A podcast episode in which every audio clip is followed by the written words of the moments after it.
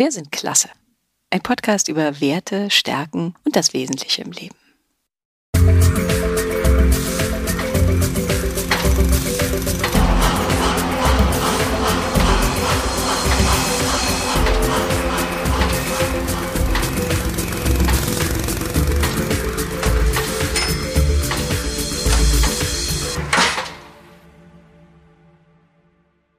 Wir wollen hier mal mit ein paar Klischees aufräumen. Zurzeit wird ja wahnsinnig viel über Klasse geredet und darüber, dass wir es schwer haben, weil unsere Arbeit nicht anerkannt wird, dass wir zu wenig verdienen, unsere Eltern keine Bildung haben oder wenn sie Bildung haben, zu wenig davon. Stimmt natürlich alles, aber wir vermissen in den ganzen Diskussionen so ein paar Aspekte, vor allen Dingen ein paar Menschen. Denn wir sind keine Opfergruppe. Wir haben zu Hause viel gelernt, wir beschäftigen uns mit philosophischen Fragen, vielleicht nicht unbedingt auf der Universität, aber im Austausch. Und darüber wollen wir mal reden miteinander. Wir haben zusammengesessen und versucht herauszufinden, über was wir eigentlich genau reden wollen. Und wir, das sind Elektriker, KünstlerInnen, Klimatechniker, Altenpflegerinnen, VerkäuferInnen und viele andere mehr.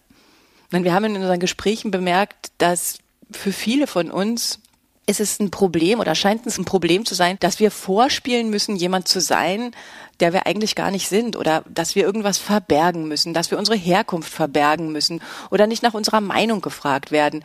Und wir hören total oft im Radio, in Podcasts, im Fernsehen, überall hören wir die Stimmen von Akademikerinnen zu allen möglichen Themen. Also zu allem, was wir uns vorstellen können. Sogar zu Klassismus und zu Klasse. Und die ArbeiterInnen, Pflegerinnen und ganz viele andere, die kommen gar nicht zu Wort komisch irgendwie. Ja.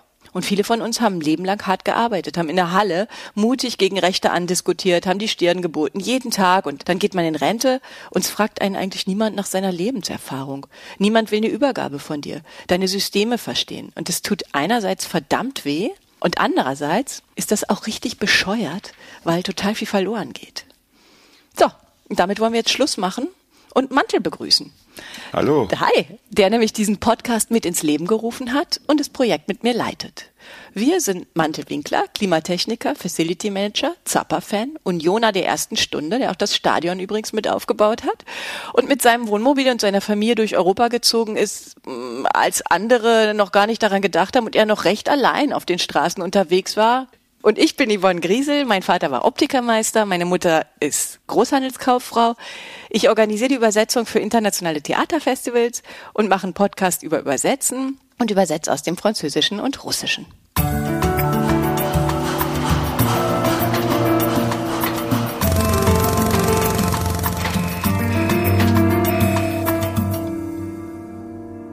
Ja, Mantel. Ich kenne dich ja schon wirklich lange. Und wir haben uns ja so super klassisch kennengelernt auf dem Schulhof, beim Schulfest, wo unsere Kinder zusammen zur Schule gegangen sind. Und du bist mir gleich aufgefallen, weil du so ein offener Mensch bist und eigentlich mit jedem reden kannst und auf alle total offen zugehst. Und als ich dich dann näher kennengelernt habe, so mit den Jahren, da habe ich begriffen, dass du einer der tolerantesten Menschen bist, den ich kenne und so ein richtiger Menschenliebhaber. Wie kommt man eigentlich dahin? Wie bist du eigentlich dahin gekommen, dass du so bist, wie du bist? Tja, das ist eine schwierige Frage. Total. Wahrscheinlich Lebenserfahrung und ganz zu Anfang vielleicht der Umgang, der Umgang mit Freunden, mit Menschen in den richtigen, zufälligerweise vielleicht in den richtigen Schubladen gelandet zu sein. Ich glaube äh, auch, dass es mit der Erziehung zu tun hat, das Elternhaus, wie man geprägt wird, dass man, also ich behaupte von mir, dass ich also sagen wir mal, meine politische Einstellung humanistisch liberal. Aha. Also für vieles offen. Ja. Nicht gleich ähm, das, wie du schon sagst, nicht gleich zu verurteilen das. Du verurteilst eigentlich niemand, ehrlich gesagt. Naja. man Oder man muss, na gut, wollen wir nicht gleich so anfangen. Man muss viel machen. Na, weil es ist schon so, ich habe mir immer gedacht, du hast mir erzählt, du hast in der Halle gearbeitet und du hast wahnsinnig viel mit Rechten zu tun, also mit politisch Rechten. Und du musst Richtig. super viel diskutieren, während wir, also ich jetzt mit meinen linken Freunden im politischen Spektrum, die diskutieren so über die Nuancen der linken Politik und du bist da jeden Tag in der Halle und musst so richtig hart gegen andiskutieren. Das stimmt, ne? Natürlich, das ist eigentlich der normale Wahnsinn gewesen. Täglich, also dem Volk aufs Maul geschaut, mit vielen Kollegen am Tisch sitzend und dann ganz schlimme Sachen hören. Also wirklich rechtes Gedankengut, mhm. wo man dann selber sich auf die Zunge beißen musste und sagt, äh, ich gehe jetzt, ich habe jetzt was anderes zu tun. Weil also, man es in mir aushält. Und ich, das war nicht mehr auszuhalten, wirklich ja. nicht. Und wie ist das? Hast du das Gefühl, weil ich frage mich das total oft, hast du das Gefühl, dass man durch Reden irgendwelche Leute davon überzeugen kann, Nein. toleranter Nein. zu werden? Kann man Nein. nicht? Durch Sein oder durch Vorleben? Also durch Reden alleine, nee, also ich, ich will jetzt nicht sagen, ich habe damit abgeschlossen, aber es ist eine ganz schwierige Kiste zu glauben, dass man eingebrannte Fehlinformationen mhm. äh, zu was Gutem umwandeln kann. Also das, das wäre wie Wein zu Wasser oder Wasser mhm. zu Wein. Also, Kriegt man nicht hin. Nee, ich glaube nicht. Nee, hast du, glaub, gar, hast du das im Laufe deiner Erfahrung fast nicht hingekriegt oder nee. nie hingekriegt? Nee. Ist frustrierend? Das, natürlich, das ist dann auch so, dass man am Ende sich gar nicht mehr outet. Also, wenn man das mal als Outen bezeichnet, mhm. dass man äh, einfach mal jetzt in einer Gruppe von sechs, sieben Leuten am Tisch dann seine Meinung gegen alle ja. artikulieren muss. Das ist ja super anstrengend. Naja, klar. Das ja. ist auf Dauer. Schafft man das gar nicht, dann, nee, dann hält man, man auch mal auch, die Klappe, ja. Ja, dann ist man auch äh, unzufrieden und aufgewühlt ja. nach Hause. Äh, ja. nee. Hättest du dir da Unterstützung gewünscht irgendwie von, hätte dir da jemand helfen können? Weil ich manchmal denke, so viele Diskussionen, so politische Diskussionen, die finden so statt, ja, irgendwie in der geschlossenen Ebene der Politiker und Wissenschaftler und was weiß genau. ich. Und äh, dann manchmal denke ich, wäre das nicht wichtiger, dass sie auch mal in die Halle kämen und helfen würden oder glaubst du, es wird gar nicht helfen? Also einfach so Gesprächsangebote, weil es Na gibt gut. ja total viel. Ja, ich meine, aus diesem Blickwinkel betrachtet, es ist alles eine Sache der Aufklärung. Also das ist, war immer schon so, dass die Entscheidungsträger natürlich nicht mit an dem Tisch sitzen mhm. und nicht mit dabei sind, wenn das Gedankengut verbreitet wird, sondern in ihrer ja, wohlbehüteten Schale in ihrem Schneckenhaus. In ihrem Zimmerchen und Bücher lesen. Genau. Mhm. Ja. ja, das ist irgendwie mistig, ne? Und du hast aber trotzdem, warst du Betriebsrat, ne? Also du hast dich ja, ja. nicht einschüchtern. Du bist ja jemand, du lässt dich ja nicht einschüchtern. Ich finde auch immer so super, wenn man mit dir am Tisch sitzt und da sitzen viele Leute und irgendwer eiert so rum, dann warte ich schon immer darauf, dass irgendwann sagst du, jetzt sag doch mal, was du meinst. und das finde ich immer so gut. Also du lässt dich ja voll nicht beirren und du bist auch Betriebsrat dann geworden, ne? Ja, ich habe ja, also wie soll ich sagen, eine Prämisse entwickelt oder gehabt, dass ich mir also nach außen hin äh, gesagt habe, wo ich gefragt wurde, warum machst du das und warum und weshalb. Erstens mal war mir klar, dass äh, dass ich damit auch Einfluss üben kann, also auf Arbeitgeberseite. Aber ich habe dann immer, äh, wie gesagt, meine Prämisse war, sich unbeliebt zu machen, bedarf es wenig. Ja. Und äh, da habe ich mich, damit konnte ich gut leben. Ich wusste eben, als Betriebsrat nicht Vorsitzender, aber als Mitglied kann man sich nur unbeliebt machen. Ah, ja. So oder so. Klar. Wie groß war dein Betrieb? Der letzte Betrieb circa 1000 Mitarbeiter. Aha. Also schon ganz schön. Ja, ja, ja, ja. ja. Und wie gesagt, das ist dann auch, und das war mir auch klar, dass man, wenn man gebraucht wird, also wenn irgendeine schwierige Sache anstand oder so, dann war man immer sehr gefragt. Und dann nach einer gewissen Zeit, wenn es dann nicht mehr so entscheidend war, wurde man dann vergessen. Also, aber egal, man konnte zumindest für eine gewisse Zeit irgendwas bewegen und helfen. Und das war mir eben am wichtigsten. Mhm, und Verantwortung übernehmen. Genau. Ja, ist ja eh was, was du machst, ne? Also das, das machst du ja viel, Verantwortung übernehmen. Und klar macht man sich total unbeliebt. Man macht sich sowieso generell ja unbeliebt, indem man Dinge ausspricht, die so sind. Ne? Wie hat genau. Rosa, Rosa, Luxemburg immer gesagt, die revolutionärste Tat ist, zu sagen, wie es ist. Ähm, ja. ja. genau. Ne? Deswegen. Deswegen macht man sich immer unbeliebt. Und du bist ja, Wahrscheinlich haben die Leute sich jetzt auch schon gefragt da draußen, die uns zuhören, äh, wieso ich Mantel zu dir sage. Ich sage ja Mantel zu dir, weil du Mantel heißt. Naja, das ist. Äh, Ähm, aber äh, ursprünglich, also der Name kommt aus einer Zeit, du bist in der DDR groß geworden, genau. ne? Genau. Du warst Rocker, oder? Eisenbahnerkind, Rocker. Ja, alles, was man sich vorstellen Also kann. Und zu dieser Zeit nannte man die Leute Kunden. Kunden? Ja, das waren Ah. Kunden. Ah, du warst ein Kunde. War ein Kunde. Du warst der, ja so ultra cool, ich hätte dich ein gar nicht Tramper, Ein kennengelernt. Tramper, der unterwegs war. Ein Tramper auch noch. Aber Ja, einen. Parker hast du, wie du hast mir erzählt, einen Parker hast du nicht bekommen. Nee, leider nicht. Und deswegen hast du dir Secondhand einen Mantel, einen Trenchcoat besorgt. Naja, das war eine Haushaltsauflösung. Hab den Trenchcoat noch ein bisschen umgearbeitet mit einem kleinen Pelzkragen und bemalt. Und dann hieß es dann einfach, jetzt kommt der Mantel. Und Aha. das war so der Beginn meines Spitznamens.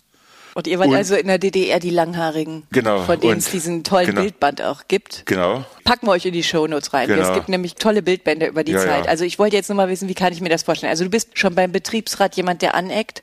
In der DDR bist du jemand langhaarig mit einem Mantel, der Angeeckt. sich Kunde nennt. Ich würde Genau. mal sagen, ein bisschen angeeckt, ne? Vielleicht Äh, hier und da mal. Da war der Spitzname ja auch Programm.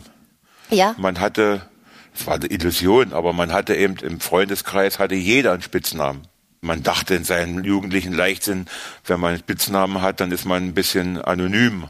Aber die wussten natürlich auch die Spitznamen zu denen. Ach, daher kam das echt? Unter Wusste anderem, ich gar ja, ja, ja, ja, natürlich. Ah, okay. Ja. Interessant. Das heißt, du bist also gut, so wie ich dich kenne, klar. Wer, wer Klartext spricht, der eckt an. Und so wie du es schilderst, dann warst du ja noch Zappa-Fan, ne? War jetzt Genau. auch nicht ganz das Normalste ne? Nee. der Welt. Obwohl das natürlich in unserem Kreis ganz normal war.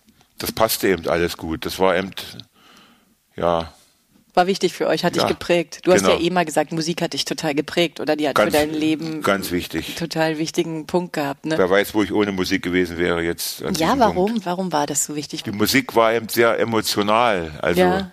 ist ja klar, das ist, Es ist so immer emotional, noch. genau, klar. Das kann einem zu, also ich meine, ich, wenn man sich dafür öffnet, das kann einen Tränen äh, in die Augen treiben Ja. oder äh, himmelhoch jauchzend Kann- Gefühle. Also das ist, finde ich, ist wie eine Droge. Ja, das ist, Ja. Und das ist es letztendlich wahrscheinlich, dass Musik wie eine Droge ist. Stimmt, das Für einen so einen. rauskatapultiert in eine andere Welt nochmal, Genau. ne? Also jenseits von dem Alltag Richtig. wahrscheinlich. Ist das Ja. wichtig? Hast du dich oft aus dem Alltag rausgeholt? Jedes Wochenende. Jedes Wochenende? Weil Immer ist, losgetrennt. Das Trampen war auch Programm. Also Ja. das musste sein. also Freitag ist- nach der Arbeit einfach ist, genau, losgetrennt, zu, egal wohin. Aber nee, nee, nicht egal wohin, sondern durch Mundpropaganda zu irgendwelchen Musikgruppen. ah, okay. Also es gab Zu bestimmte Konzerten. Bands zu Konzerten. Da gab es eben Ortschaften, Mühlsen oder im, bei Leipzig Sermut. Und dann, dann ist man noch Freitag losgetrennt. Dann war Sonnabend das Konzert. Ist dann am nächsten Tag nochmal irgendwo anders hingetrennt. Zum Abschluss Sonntag ist man natürlich total breit am Montag dann auf Arbeit gewesen. ja, ja, das war die Sturm- und Drangphase. Das heißt, es ist, meine Mutter sagt ja immer zu mir so im Unterschied zwischen uns beiden, bei ihnen, meine Eltern haben gearbeitet, um zu leben und ich lebe, um zu arbeiten. Hört man natürlich nicht so gerne, aber irgendwas Naja. ist dran. Also bei dir war es schon auch so, Arbeit ist so Brotjob oder kann man das nicht so sagen? Oder hast du es gerne gemacht? Ja, gern gemacht. Äh, Es war auch Brotjob. Man wollte ja auch unabhängig sein. Wenn man ein bisschen Geld hatte, konnte man ja selber entscheiden, was man damit macht. Also brauchte keinen zu fragen. Also Ja. Geld spielte schon auch eine Rolle. Aber in der DDR komischerweise war das halt mit dem Geld so eine Sache. Alle, die ich kenne und kannte, für die war das Geld nicht wichtig. Wenn das nicht so wichtig ist, wenn du eher als Mensch wichtig bist, aber du bist trotzdem gegangen, dann. Weil eigentlich hört sich das jetzt für mich natürlich ziemlich super an. Eine schöne Jugend. Absolut. Ich möchte das eigentlich auch, obwohl das ja vielleicht mit Komplikationen verbunden war, nicht missen. Also das hat schon eine ganze Menge bewirkt und geprägt auch, ja. Ja. Und wann bist du weg? Naja, ich hatte halt sowieso die Schnauze voll und alle um mich rum verschwanden dann immer nach dem Westen und Ausreise, Auswandern. Und das muss ich sagen, habe ich dann eben auch offiziell gemacht, also mit Ausreise, mit Bezug auf die DDR, wollte anerkannt werden in Abkommen von Helsinki damals. Und darauf habe ich mich dann berufen und bin dann auch dann dadurch rübergekommen. Genau zur Wendezeit sind wir dann nach Hamburg gezogen, genau genommen nach Hartenholm. Naja, es war auch eine Zeit, die war eben auch ja eine Erfahrung reicher. Das ist ja immer so. Ich habe dann immer versucht, das Positive rauszuziehen. Und dann bin ich nach der Wende wieder zurück nach Berlin gezogen. Und mhm. da schloss sich dann für mich so ein Kreis. Und jetzt ist es ja so, also du wolltest ja mit uns reden eigentlich, oder als wir unser Wochenende hatten, da sind wir drauf gekommen, dass es echt was Spannendes gibt. Nämlich du bist gerade in Rente gegangen, also arbeitest noch ein bisschen oder Frührente, mhm. aber du hast jetzt praktisch aufgehört zu arbeiten, hast super lang gearbeitet, dein Leben lang. Und für dich ist es so ein bisschen das, was ich vorhin gesagt habe. Also eigentlich hat dich keiner gefragt, ne? Nach deinen Erfahrungen, also nach deiner Lebenserfahrung, nach deiner Arbeitserfahrung. Es ist total anders als bei mir, wenn ich irgendwie für so ein kleines Theaterfestival arbeite, eine relativ nicht so wichtige Arbeit meinetwegen mache. Man fragt mich immer, ich muss eine Übergabe machen, ich soll Artikel schreiben, ich schreibe irgendwas auf irgendwelche Website, ich muss immer irgendwas, möchten immer was von mir haben, meine, meine Erfahrung. Und manchmal denke ich mir, mein Gott, das ist eigentlich wirklich nicht so wichtig. Und dich fragt aber keiner danach, ne? Naja, das hat mich schon ein bisschen verletzt. Also oder wie soll ich sagen, es ist ja, schon traurig, ja. dass es keine Möglichkeit gab oder dass es nicht realisiert wurde, dass mein Wissen weitergegeben werden konnte. Ja, das also, ist verrückt, ne? Dein jahrzehntelanges Wissen ja äh, eigentlich. Ja, das war nicht unerheblich. Und wenn ich daran denke, dass dann immer gesagt wurde, oder andersrum, ich habe dann schon die Entscheidungsträger angesprochen sagt, Leute, bin dann und dann weg. Jetzt gebt mir mal einen Kollegen, dem ich wenigstens das, was ich weiß, sei es jetzt an Arbeitsabläufen oder an Örtlichkeiten oder überhaupt weiterzugeben. Und da wurde dann immer gesagt, ja, ja, wir schicken dir noch ein, da kommt der und der und so und so. Und am Ende war nie einer da. Also das ist sozusagen weg, mit weg. dir gegangen. Du bist gestorben, aus, weg. Mit gelöscht. all deinem Wissen, genau. alles, was du, alle Abläufe, alle genau. Tagesabläufe, genau. alle Listen, alles, was du dir an Systemen ausgedacht hast oder was du auch was so, funktioniert hat. Was funktioniert hat, genau. Ein funktionierendes System, das ist ja nicht unerheblich in so einem großen Betrieb oder in der Abteilung, in der du gearbeitet hast, ne? Mhm. Und ich denke mal auch, das ist alles dem geschuldet, dass die Arbeit, also allen über den Kopf, also das war äh, zu viel. Also hat, es hat keiner mehr Zeit, sich um persönlichere Sachen zu kümmern.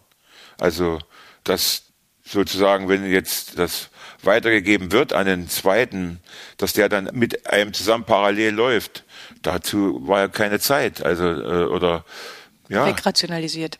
So ungefähr. Was ja aber auch ziemlich dumm ist, weil der dann ja für die Einarbeitung ungefähr zehnmal so lange braucht, als wenn er ja, einmal mit dir mitgelaufen ist, ist. Ne? Das ist kontraproduktiv. Ja, kontraproduktiv, äh, unökonomisch ich, und verletzend. Und ja, und mal noch so gesehen als Nachsatz habe ich ja, wie schon erwähnt, ich mache ja noch einen kleinen, so einen Minijob. Ja. Und treffe dann immer noch wieder auf alte Arbeitgeber. Dann hat man gehört, ja, als der Mantel noch da war, hm. da war das alles wunderbar, war doch nicht so schlecht. Und jetzt ist es alles total chaotisch und, und also sind dann Probleme, die sind halt selbst gemacht. Das, das hätte nicht sein müssen. Es hätte nicht sein müssen und es hätte auch nicht ja. so verletzend sein müssen genau. für dich im genau. Prinzip, ne? Genau. Und das ist ja nicht, deswegen reden wir heute drüber. Ich finde, das betrifft, glaube ich, nicht nur dich. Also nee weil ein Freund von uns, der hat gerade seine Backstube aufgegeben, der hat keinen Nachfolger gefunden und es war auch total schmerzhaft. So eine die kleinste Ökobäckerei in Hamburg und ja, das mag sich irgendwie nach nichts anhören, aber es sind Lebenswerke. Also das sind Lebenswerke. Es war bei meinem Vater auch mit seiner Werkstatt, mit seiner Optikerwerkstatt. Im Prinzip fragt dich niemand nee. danach. Genau. Also Du hast es auch erzählt. Ich, ne, ich habe viele Freund. Beispiele. Ja, genau. Ich komme gerade, wir waren in Leipzig, äh, ein Freund von mir, der hat eine Schlosserei und sucht händeringend einen Nachfolger, findet keinen. Und das, obwohl händeringend alle Handwerker suchen. Genau. Das ist schon sehr das ist komisch. Auch ein Paradoxon. Ne? Ja, total. Ja, aber das scheint ein Problem zu sein. Also Ja. genau, der Bäcker hat nämlich auch, der hat nicht nur ein Jahr gesucht, der hat viel länger gesucht. Also das sind Jahre, die gesucht werden und ich ich verstehe nicht ganz oder vielleicht ist es auch deswegen, wir wollen ja nicht die Welt verändern mit diesem Podcast, aber ich finde schon, es gibt ein unglaubliches Ungleichgewicht an dem, was ich an Sachen über mein kleines Ding, das ist jetzt auch nicht wichtiger oder unwichtiger als alles andere, produziere und an Text produziere und was es von deiner Seite oder von eurer Seite aus gibt. Da stimmt was nicht. Da stimmt was in unserer Gesellschaft nicht. Ich wollte gerade sagen, das ist, es ist einfach ein gesellschaftliches Problem. Ich denke, das ist die Summe aus vielen Sachen. Ja. Also Gesellschaft, okay, aber da spielt eben äh, auch eine, eine Rolle die Wertigkeiten. Der Fall, dass man zum Beispiel seine Kinder, also heutzutage, man muss eben Abitur haben, man muss studieren, man muss Akademiker werden. Und, Und wo, wo bleiben dann aber die ganzen anderen, die Handwerker, die Industriearbeiter, die ganz normalen Menschen, sage ich mal, in Anführungsstrichen. Und Die äh, große Masse. genau, Genau, ja. genau. Aber das ist ja wirklich so. Ich, ich finde das auch, als wir da auch in dieser Schulzeit Natürlich, ich verstehe das schon, jeder will natürlich das Beste für seine Kinder rausholen. Man soll es mal nicht so schlecht haben wie, wie oder die Kinder sollen es mal nicht so so schlecht haben oder denen soll es mal besser gehen als uns. Genau. Und Ja. das war ja auch bei mir. Bei mir war auch klar, ich durfte machen, was ich wollte. Ich sollte studieren. Ich konnte, meine Eltern haben das auch alles finanziert und so. Es war überhaupt gar keine Frage. Nur Optiker. Das äh, hat mein Vater gesagt, das sollte ich mal nicht machen. ähm, das lag aber an seiner Geschichte, weil der durfte nur, ich glaube, sieben Jahre zur Schule gehen. Der wurde mit 13 in die Lehre gesteckt, weil er einen Herzfehler hatte. Und der wollte das nicht machen. Ne? Und dann, dann hat er gesagt, du darfst dich entfalten. Aber jetzt, wenn dann so die Leute mit mir reden, so war das ja auch mit dem Podcast entstanden, wenn die dann sagen, ja, und du hast das trotzdem so weit gebracht, dann muss ich sagen, ey, mein Vater hat einen Betrieb geleitet, ja. Der hatte drei Angestellte, die habe ich nicht. Der hat wirklich was geleistet in seinem Leben und der war ein super kluger Mann. Der ist, hat vielleicht kein Abi und ist nicht zur Uni gegangen, aber ist völlig schnurz. Und da denke ich mir manchmal, wenn alle sagen, ja, die Kinder müssen unbedingt Abi machen und studieren, wo ich denke, nee, ein guter Handwerker, ich weiß gar nicht, wer besser aufgestellt ist zur Zeit ein Naja. kluger, ein kluger Handwerker oder jemand, der genau sein, ein Facharbeiter, der seinen Job gut kann. Es ist ja auch fürs Selbstbewusstsein vielleicht besser, als wenn man irgendwie sich da so reinquält. Ja, im Moment bekommen wir das ja ganz brühwarm aufs Brot geschmiert, Genau. dass da eine, Schieflage existiert Ja. und wirklich real ist. Das Ja. ist halt, es gibt keine Handwerker mehr. Die Leute warten Millionen Jahre darauf, dass irgendwas umgesetzt wird. Wenn, dann ist es exorbitant teuer, weil ich weiß von vielen, die dann sagen, naja gut, wenn es jetzt so ist und es gibt einen Mangel, wird natürlich der mehr daraus ge- gezogen. Also Ja, klar. Und wie ist es mit der Wertschätzung eigentlich? Ich meine, du, du hast ja einen super großen Freundeskreis, weil ich ja gesagt habe, bist ein Menschenliebhaber. Du bist eigentlich mit, mit ganz vielen verschiedenen Leuten befreundet, ne? Also kann man eigentlich nicht sagen. Es geht vom Richtig. Botschaftsangestellten bis äh, zu mir Von A über bis Z. äh, von A bis Z alles einfach. Spielen Berufe eine Rolle im Freundeskreis? Spielt sowas eine Rolle? Also in meinem Freundeskreis nicht. Absolut nicht. Nicht. Das, was Nicht. spielt eine Rolle? Der Mensch an sich. So ist es. Heute ist es so, aber ich finde das ganz interessant, weil das ist ja doch ein Unterschied. Also das ist jetzt so, in meinem Freundeskreis wird sich schon viel über Beruf unterhalten. Also wird schon viel gefragt, was ich mache, wo ich herkomme. Ich merke so, die Leute gucken mich dann anders an, wenn ich einen Doktor habe oder so. Und mich nervt das eigentlich, weil ich kenne das von zu Hause auch anders. Bei meinen Eltern war das auch anders. Das gab ganz viel verschiedene Leute, aber ich habe gelernt zu Hause, wir beugen vor keinem Titel den Nacken. Die kommen alle Ja. wieder an uns vorbei. Richtig. Und wir wollen uns noch in den Spiegel gucken. So bin ich groß geworden. Das habe ich zu Hause mitgekriegt und so lebe ich eigentlich auch. Da hätten wir uns schon damals kennen können. Ich weiß gar nicht, ob den Leuten so bewusst ist, dass das Werte sind, die, da habe ich wahnsinnig viel gelernt von zu Hause und da lerne ich auch wahnsinnig viel von dir. Und ich finde, das fehlt in unserer Gesellschaft. Und da kommen viele Probleme her. Ich hatte ja erwähnt, im Osten war das eine andere Qualität als heute. Da im Osten hatte man sich, das war eben so, man gehörte so zu so einer imaginären äh, Gruppe Und wenn ich das jetzt mal vergleiche mit heute, jetzt, im Jetzt, ich bin also jetzt in meinem Teil meines Freundeskreises sind, wurde ja erwähnt, im, vom Fußball, Union Berlin. Mantel sitzt natürlich auch hier im roten Hemd, wo ein schöner Aufnehmer von Union drauf ist. Ja, das ist äh, das Logo unseres, ja, unseres Fanclubs. Wir sind also ein eingetragener Fanclub. Ja, und wir sind, glaube ich, 15 Leute. Nicht so großer Club. Aber das ist extrem gemischt. Das ist für mich mal als Beispiel dafür, wie man damit umgeht in unserem Kreis. Also wir, die sich da zusammengefunden haben, da ist eben, da weiß ich, einer, der arbeitet als Hausmeister und ist für die Telekommunikation verantwortlich. Dann ist einer, der ist Journalist bei einer großen, sehr großen Zeitung als Akademiker. Ja. Und das ist also so gemischt, dass aber keiner irgendwie dem anderen das äh, spüren lässt oder das ist nie ein Thema. Ja. Wir das machen das zusammen und der Oberbegriff ist eben halt Union als äh, Fanclub. Ja. Und das sind wir und das andere ist nebensächlich. Also das steht nie irgendwie zur Debatte. Man ja? merkt es am besten, und das sage ich immer wieder, am Geld. Ja gut, klar. In diesem Zusammenhang, dass man schon weiß, der eine ist vielleicht nicht so solvent ja. und hat es auch schwerer, mit seinem Verdienst klarzukommen als ein anderer in unserer Gruppe. Ja. Das merkt man ja natürlich an der Großzügigkeit oder Freizügigkeit.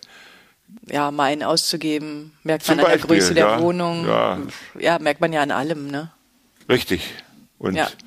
und das spielt in meinem Fall, in unserem Fall keine Rolle, ob die, äh, Akademiker, Arbeiter, mhm. Selbstständiger, das ist ist nicht das Thema. Nee, absolut nicht. Und das finde ich nämlich so spannend, weil eigentlich, und, und, und trotzdem hängt ihr ja total viel zusammen rum, ne? Ihr Natürlich. feiert zusammen Silvester, ich durfte ja auch schon mal mit, also ihr seid ja eine super Gruppe eigentlich und ja. wahrscheinlich lernt ihr ja alle gegenseitig voneinander. Also du bist ja sowieso so ein hilfsbereiter Typ, du hilfst ja sowieso jedem, aber dir wird ja auch geholfen und jeder macht, was er kann mhm. nehme ich mal an. Ne? So funktioniert ja eigentlich, oder so funktionierte ja auch Gesellschaft. Genau.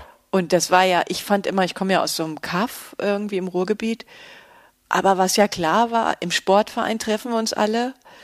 In so einem ja. kleinen Ort kann man ja eh nicht. Die weg, Vereine. Ne? Die Vereine, die Sportvereine ja, ja. oder in der Kirche. Und ja, wenn jetzt Kirche nicht ist, wie es im Osten war, dann hast du irgendwie, weiß ich nicht, Jugendweihe oder Jugendgruppe oder Jugendclub. Aber heutzutage deswegen haben wir auch diesen Podcast angefangen. Ich finde schon, das sortiert sich super stark. Ja. Und das fehlt uns dann nämlich hinten und vorne schon bei diesen kleinen Entscheidungen, unsere Kinder zu erziehen und zu sagen, mach um Gottes Willen Abitur. Und wenn du es viermal hintereinander probieren musst, Hauptsache du hast Abitur. Und ich habe lange an der Uni unterrichtet selber und ich denke mir so, nein, das wird ja nur schwerer werden. Das ist super frustrierend. Lass den Menschen doch einfach eine Lehre machen und der Beste werden hm. in der Lehre. Lass ihn doch eine richtig coole Lehre machen, dann macht er seinen eigenen Betrieb hm. und hat sein Leben lang ein Erfolgserlebnis und steht wie mein Vater im Leben dann. Richtig. Aber das ist zurzeit alles so, ich finde, ja, ich fände ich finde es, glaube ich, gut, wenn wir wenn wir die Brücke da ein bisschen schlagen und wenn die Leute mal verstehen, redet man ein bisschen mehr miteinander. Also ich bin stolz darauf, so einen Freundeskreis zu haben. Man würde das ja gerne auch weitergeben. Also mhm. auch jetzt die Situation, dass man eben sagt, guckt mal, wir sind äh, so aufgestellt, wir ticken so und so. Warum können nicht andere auch so aufgestellt sein und so ticken? Ja, weil ihr einfach, genau, das finde ich ja auch, das, das finde ich auch so klasse an dir, Mantel, dass du so ein offener Mensch bist, ein toleranter Mensch und irgendwie klug und zu allem was zu sagen hast und mit jedem reden kannst und auch willst. Und dass du dir für nichts zu schade bist, eigentlich in jede Diskussion rein. Das finde ich total klasse an dir. Danke. und du an mir? Unvorbereitet. du an. Was finde ich gut? Na, deine, auch deine offene Art. Du bist, wir sind uns wahrscheinlich sehr, sehr ähnlich in, ja. in vielen Sachen. Ist schon in Ordnung. Also ich würde sagen, also wir sind klasse, Mantel und ich. Wir danken euch, dass ihr uns zugehört habt. Ihr seid auch klasse, wenn ihr uns zuhört. Und denkt mal drüber nach. was ihr gehört habt. Denkt mal drüber nach. Wer darf hier eigentlich in dieser Gesellschaft was weitergeben und warum wird manchen weniger zugehört? Denkt da immer daran, sich unbeliebt zu machen bedarf es wenig. Stellt euch hin und zeigt Flagge. Keine Scheu davor. Na dann, tschüss, bis zum nächsten Mal. Tschüssi.